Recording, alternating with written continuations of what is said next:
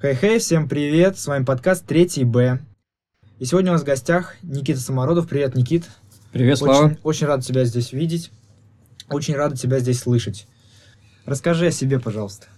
Еще раз всем привет. Меня зовут Никита. Я студент первого года обучения магистратуры по вновь открывшейся программе теоретической физика и модельных физических процессов Казанского федерального университета. Э, сразу вставлю то, что я не оканчивал физфак в Казани. Я сам из Тюмени, из Тюменского госуниверситета. Там я проучился 4 года, поступив из обычной, абсолютно обычной школы, по ЕГЭ, как и все. И к концу обучения понял то, что нужно все-таки Точнее, то, то, что если я хочу заниматься какой-то определенной темой, именно те, те, теоретической физикой, э, близко к теории гравитации, то нужно все-таки уезжать из Тюмени, потому что у наш... Вас, у вас не было, получается, этого направления. Да, то есть наш регион, наш университет, он направлен на нужды региона. Поэтому магистратура у нас полностью по нефтегазовой промышленности. Угу, даже да. в классическом университете. Именно поэтому я принял такое решение, то что стоит попробовать поступить в другой город. И... Как тебе у нас вообще? Как понравилось, не понравилось? Какие-то первые впечатления о, просто о городе, о Казани? В принципе, Казань гораздо больше, чем Тюмень. Тут есть метро. Тут, что интересно, здесь нет маршрутных такси. Абсолютно. Здесь только трамваи, троллейбусы, так. Вот когда поступал, когда mm. поступал а, к нам в КФУ на физфак, какие вообще экзамены, что пришлось сдавать? Я сдавал физику по материалам государственных экзаменов. Э, физика принималась устно в Тимсе. То есть у нас был список. Это в... только из-за того, что ковид, получается, это ковидная ситуация. Отчасти да, потому что те, кто были местные или те, кто смог приехать, могли сдавать в аудитории. То есть у вас был список вопросов, вам давали один или два вопроса, вы сидите, готовите, потом отвечаете. Как обычный экзамен в университете? Да, как, как обычный экзамен. В целом было несложно. Мне попался вопрос про квантовый осциллятор. В принципе, тема очень хорошая. Одна из моих любимых тем э, в курсе теоретической физики. Так, в целом, рассказал, ответил. Ну и, как вы понимаете, я здесь. Да. А, расскажи, пожалуйста, чем ты сейчас занимаешься, э, какие исследования проводишь, может быть? С первого, практически с первого дня нам сразу сказали то, что это исследовательская маги, магистратура, то есть она направлена на то, что в конце, в конце обучения э, будет минимум одна публикация в научном журнале или тезисы докладов. Что вообще в принципе такое научная публикация? Это оригинальное исследование. У вас есть какая-то задача, и вы ее просто решаете. В отличие от учебных задач, у нее нет ответа. Он вам заранее неизвестен. То есть списать не получится? Да, списать не получится. И вы думаете, вы думаете долго. Бывает, уходят месяцы. Бывает, над, над бывает, одной задачей. Над одной задачей. Бывает, даже уходит полгода для того, чтобы просто вникнуть в тему работы. Вот ты приходишь, из другого университета. То есть у тебя нет двух лет обучения, точнее, с вашей курсовой работы, с вашим научным руководителем, и вот вы начали тему на третьем курсе развивать, и вы ее продолжили в, маг, в, маг, магистратуре. И даже если еще дальше в аспирантуре на защиту степени. Но у меня этого нет, поэтому я пришел по факту с ни с чем. И начал абсолютно с нуля. Какая вообще сейчас тема твоего исследования тогда? Какой, над какой задачей ты ломаешь голову? Сейчас я за, занимаюсь в области теории гравитации, а именно исследование осцилляции гравитационно связанном базе-конденсате. Что такое базе-конденсат, вы, в принципе, узнаете на четвертом курсе. Ну, так, примерно именно не так, что так где-то где-то услышите, а именно разберете эту тему. А сам факт того, то, что там возникают осцилляции, и можно осматривать радиальные осцилляции и нерадиальные. С этим и с этим вы тоже, в принципе, столкнетесь, если еще не сталкивались. Угу. А, Никита, расскажи, пожалуйста, вот как ты видишь путь школьника, который только-только сдал ЕГЭ, а, например, выбрал физику, профильную математику, и он понимает, что вот хочет заниматься наукой, хочет какие-то исследования проводить, что ему нужно сделать, какой путь ему предстоит пройти. Ну вот, у нас есть школьник, он сдал ЕГЭ, у него достаточное количество баллов для того, чтобы поступить в университет. Он поступает в, в университет, приходит на свои первые лекции. Ну, допустим, ему, чтобы начать заниматься наукой более-менее, для начала нужно, конечно же, база. Все-таки я бы рекомендовал первые два года в целом потратить только на учебу. Потому что это ваш фундамент. Без этого фундамента да, дальше будет идти гораздо сложнее.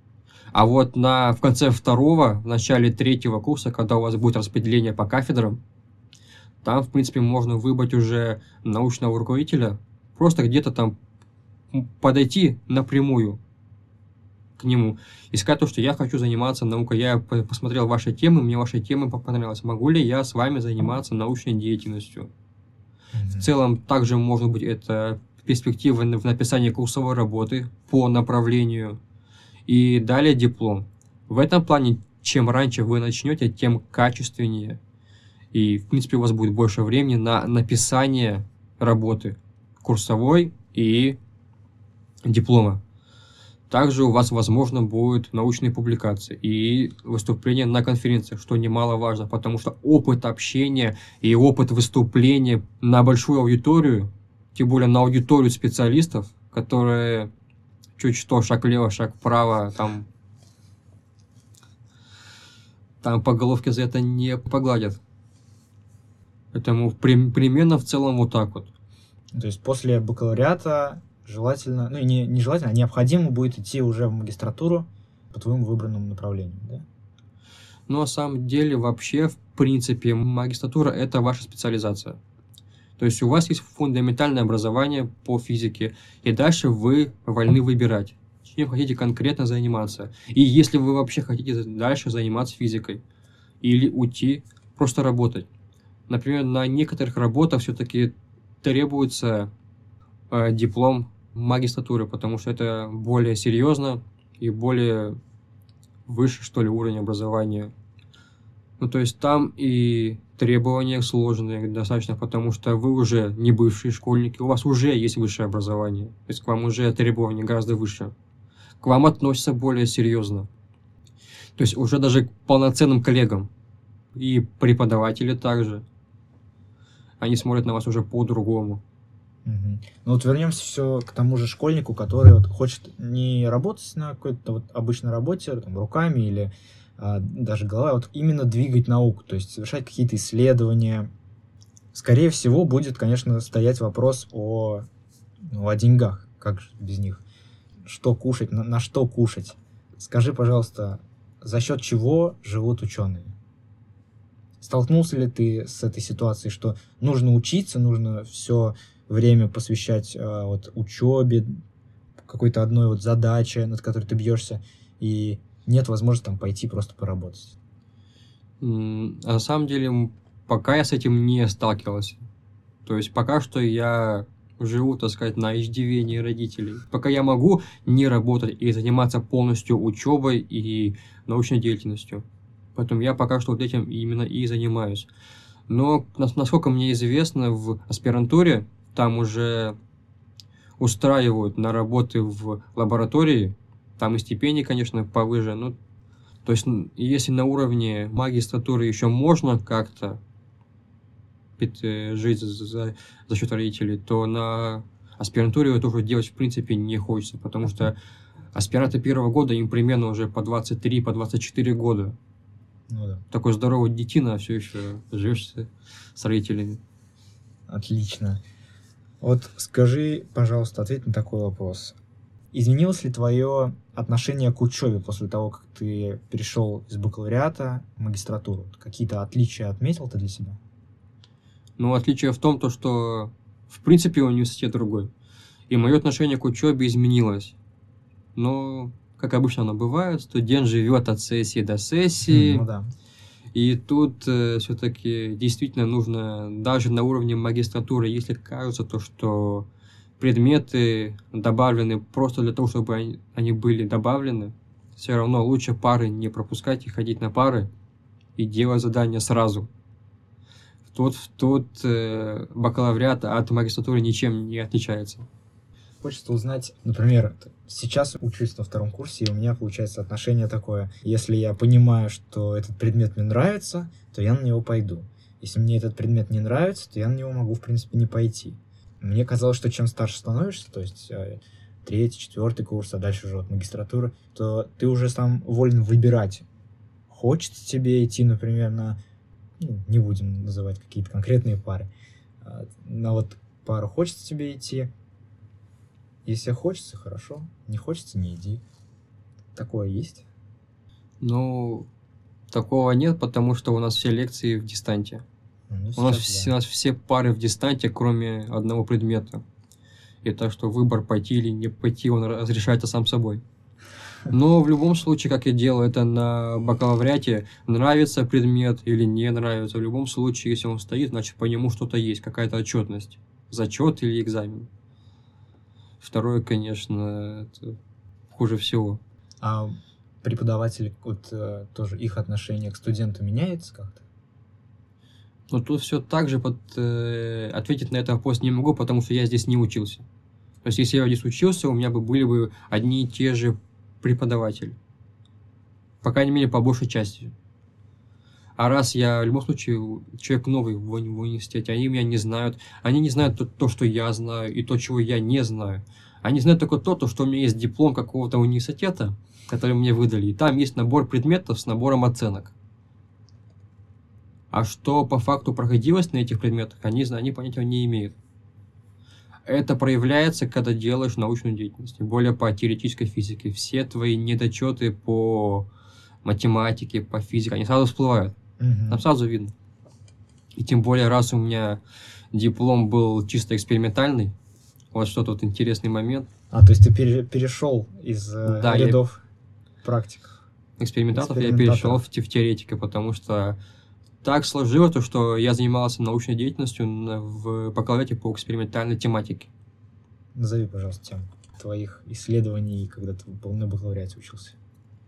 А, мы исследовали термокапиллярные волны на границе раздела, графеновая суспензия, угле- углеводород. Бабах. Это мозг взрывается от таких слов. Да, там в качестве углеводорода был использован парафин, и при нагревании парафин таял, и там был столик, он наклонялся, и во- возникала, короче, волнообразная структура. Она охлаждалась, и мы ее дальше, вот эту волнообразную структуру, исследовали уже на микроскопе. Получали какие-то практические результаты, да? Ну, наша цель была получить вот эту маленькую тонкую пленку. Ага. с, в- с, с- с волнообразной поверхностью. То есть получение пленки ради самой пленки. Пока что именно вот на том этапе, на котором мы делали, это было без как такового приложения к каким-то другим отраслям.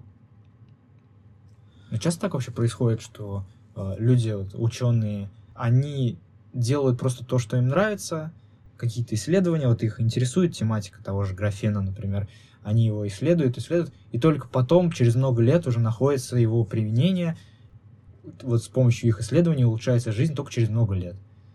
Или все-таки чаще бывает так, что э, перед ними стоит конкретная задача, например, создать какую-то вот вещь, и они бьются, бьются над этим. Как по-твоему? На самом деле, да, и, и бывает такое. И если явления происходят, то мы должны их изучать. Это фундаментальная наука. Есть и прикладные, когда изначально ставится прикладная задача. Создать такой-то механизм, чтобы он делал что-то, что-то. В этом плане у меня была чисто фундаментальная работа. Это явление произошло, оно произошло. Почему, как, мы должны были это выяснить. Вот и все. То, чем ты сейчас занимаешься, оно какой характер носит? Прикладной или фундаментальный больше? фундаментальный полностью, потому что теория гравитации, в принципе, одно из фундаментальных взаимодействий. И фундаментальнее, в принципе, больше некуда. Никит, а расскажи, пожалуйста, поподробнее про магистратуру. Зачем вообще люди сюда идут? И вообще, какая цель у нее? Но я выделил два пути. Ты идешь в магистратуру Первое для знаний. Второе, чтобы не идти в армию. Можно также получить и третий, когда ты идешь за знаниями, а откос от армии это приятный бонус. Приятное с полезным совмещаем. Да-да-да. Вот тебе, как теоретику, к физику-теоретику, такой интересный вопрос. Огромное количество информации же нужно читать, вот, через себя пропускать, чтобы придумать что-то новое. А, то есть изучать там работы прошлых лет по той теме, которой занимаешься. Как все это, ну, во-первых, успевать, а во-вторых, э, какие-то советы, например, можешь дать а, людям, начинающим, там, вот ученым а, или просто студентам, как больше запомнить, например? Это действительно интересный вопрос. Больше запомнить. Ну, то есть вот мы с тобой, когда э, разговариваем в неформальной обстановке и ведем диалог о физике, меня всегда поражает то, сколько всего ты помнишь. Э, как? Как такое произошло, что ты помнишь там даты изданий книг, даты там а- авторов э, каких-то трудов? Но в первую очередь должно быть интересно. Когда тебе это интересно, оно само в голову влезет. И оттуда уже больше не вылезает. В первую очередь это интерес. Все, что без интереса, даже не пытайтесь себе в голову впихнуть. Впихнули, забыли и все. Здесь нет никаких секретов. Расскажи, пожалуйста, про вот конференции. Э, Я так понимаю, у тебя был опыт выступления на конференциях. Как это все происходит? Когда вот именно не от школы, там не школьные конференции, которые у всех, наверное, были, а вот университетские уже более серьезные такие. Но для, для, для начала мы, в принципе, начали за- заниматься этой работой. То есть какую-то тему вам предложили. Да, мы вместе с нашим нау- научным руководителем на- начали заниматься темой. Потом начали ее развивать, вот-вот. э, получили ка- какие-то первые результаты. И появилась возможность съездить на конференцию в Петербург. То есть вы не конкретно для какой-то вот конференции готовили, а просто, просто вот работу выполняли какую-то. Да, в первую очередь, когда вы занимаетесь научными исследованиями, вы должны делать задачу ради самой задачи. Не ради диплома, курсовой, статьи, конференции. То есть вы решаете задачу, потому что она вам просто интересна. А так, да, вы там что-то решили, и нужно, да, действительно о ней доложить на конференции. И по материалам эт- этой конференции может выйти э, сборник тезисов или сборник докладов, или даже публикации. То есть это засчитывается как уже научная публикация, то есть у тебя будет как э, галочка, что вот у тебя там есть научная публикация. Да, это полноценная публикация, то есть оригинальная статья, то есть которая проходит рецензирование, если это очень хороший журнал. Мгм. Ну вот расскажи подробнее про процесс. Вот это была конференция какая-то.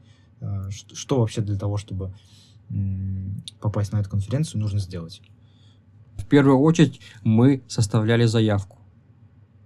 Но еще было одним условием для того, чтобы, для того, чтобы поехать на эту конференцию, нам нужно было выступить у себя в уни- университете, чтобы нас послушали. Предзащита такая, Можно сказать и так, да, это была маленькая предзащита. чтобы не опозорить родной университет. И, в принципе, чтобы это послушали другие ученые и вынесли свои некоторые замечания, дополнения. Это очень важно, потому что ты можешь не видеть ошибку, Ну да, глаз может замыливаться, получается.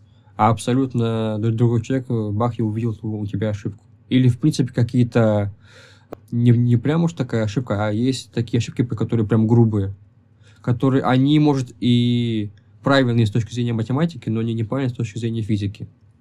Вот такое сразу видно. Например, абсолютная температура у вас получилась отрицательная. Мгм. Такого, как мы знаем, быть не может.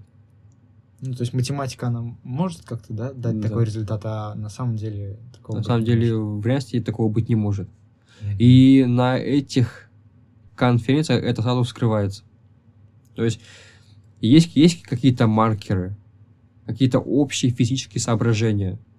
И, в принципе, если это все, ну, так более-менее работает, то, то да, в, в принципе, потому что когда происходит доклад, они смотрят только на то, что ты показываешь и на то, что ты говоришь. Они детально твою работу не изучают. Они смотрят на физические принципы. И по ним они могут, могут сразу сделать вердикт. Правильно твоя работа или нет. За, за, задав при этом очень точные вопросы, которые могут прям точечно ударить в слабое место работы. Например, если вы учили этот фактор, то почему не учили вот этот фактор? К примеру. Кстати, вот а, по поводу вопросов на конференции. У меня тоже был опыт выступления на конференции, и мне кажется, что это самый неприятный момент, когда тебе задают вопрос, потому что ну, ты не понимаешь, чего ожидать, как с этим справляться. То есть на все же вопросы нельзя знать ответ, и даже вот в собственной работе какие-то вопросы, они могут быть ну, некорректные. Как, как от них уходить? Да, на все вопросы ответы знать нельзя, но от них уходить нельзя. Вопросы на конференции двигают твою работу. Ты можешь чего-то не видеть, чего-то не замечать, но от них уходить не нужно. Их нужно наоборот записывать и, и попытаться осознать, для того, чтобы исправить, если у тебя действительно есть ошибки, или дополнить свою работу новыми методами, к примеру. Ну, то есть не позорно сказать в ответ на какой-то вопрос, что а вот сейчас я не могу на него ответить. Нет, конечно не знать не стыдно. Стыдно не учиться. А давай представим такую ситуацию, что ты находишься на конференции, выступаешь, все, рассказал свой доклад, и тут люди начинают задавать какой-то вопрос. И задали вопрос, на который ты, ну, не знаешь ответ там сейчас, или просто не можешь ответить. Как ты отреагируешь? Что ты ответишь? Ну, тут нужно сказать, точнее, смотреть, какой вопрос был задан. И если этот вопрос касается теории самой работы, то тут, скорее всего, будет очень стыдно на то, что ты его не знаешь. Если он вопрос, который касается фундаментальной части твоей работы. А если это какой-то специфичный вопрос, например, что будет, если сделать так или так, это наоборот, это хороший вопрос. То есть его нужно записать и осознать, чтобы потом его обдумать. Потому что вот эти вопросы, еще раз повторяю, они двигают вашу работу. А так, в целом, частый раз, распространенный уход от ответов, если ты действительно не знаешь, это то, то, что это не являлось целью данной работы. То есть в рамках этой работы, которые были доложены результаты, вот именно вот этот момент не являлся целью работы. Но мы обязательно его учтем и обязательно благодарите за, за вопросы правила этикета. Но расскажи про неформальные части конференции, то есть когда уже все выступили, а, там огласили результаты, что происходит, как а, общение между учеными а, происходит. Зачастую после конференции есть э, банкет. Это такая неформальная часть конференции, где все общаются без галстуков, на свободные темы. Можно подойти с абсолютно любому ученому и задать вопрос по его докладу. Еще раз, только в более непринужденной обстановке.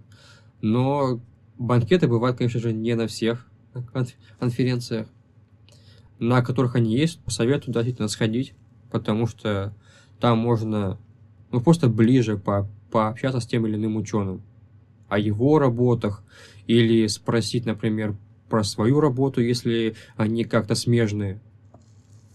Да, можно как-то попасть, если ты не выступаешь на конференции. Ну, просто хочется пообщаться, например, с тем или иным ученым, ты знаешь, что он будет на конференции. В принципе, можно. Можно также записаться на конференцию только в качестве слушателя.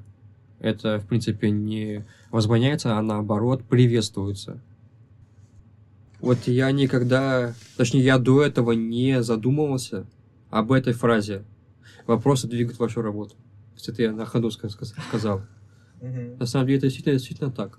Хорошие вопросы, потому что мой научник, когда я уже начал выступать на дипломе, до этого, за день, то сказал то, что записывай вопросы. И на предзащите было так же. То есть записывай вопросы, которые тебе задают. Это, это, это очень важно для работы.